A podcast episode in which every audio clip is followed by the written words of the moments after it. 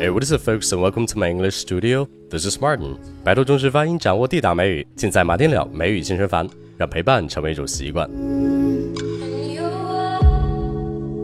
I might get ugly if nobody loves me anymore.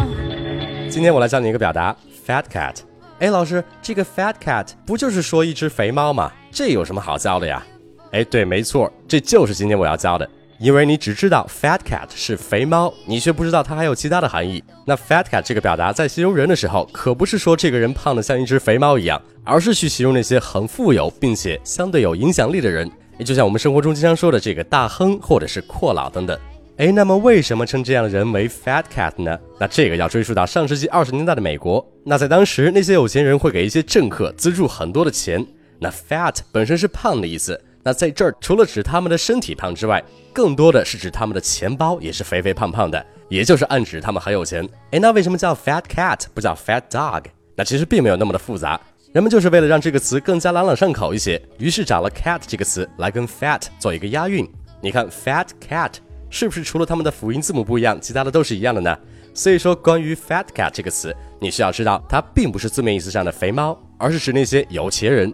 特别是涉足政商领域的那种有钱人，诶，那比如说我认为他是个有钱人，那我就可以说 I consider him to be a fat cat.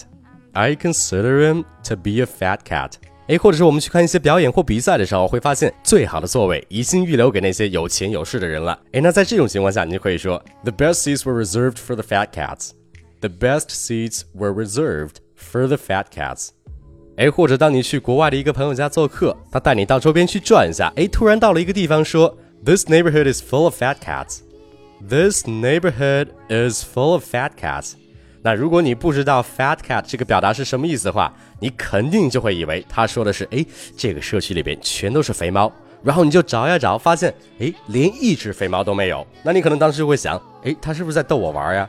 那到时候肯定会产生误会，或者让你满头的雾水啊，对不对？那所以你今天知道了 fat cat 就是有钱人的意思。那你朋友说的 This neighborhood is full of fat cats，那其实就是说他带你去的这个地方是一个富人区，这里住的全都是富人。那所以你看，有很多的地道习语或者是俚语的表达，他们的真实意思可能跟字面表达出来的意思并没有特别大的关系。所以说，平常你多记了一些这样的表达，那以后就会很好的帮助你在生活中更好的理解和运用英语这门语言了。所以说，今天的 fat cat 就是有钱人的意思，千万不要再以为它单单就指肥猫了。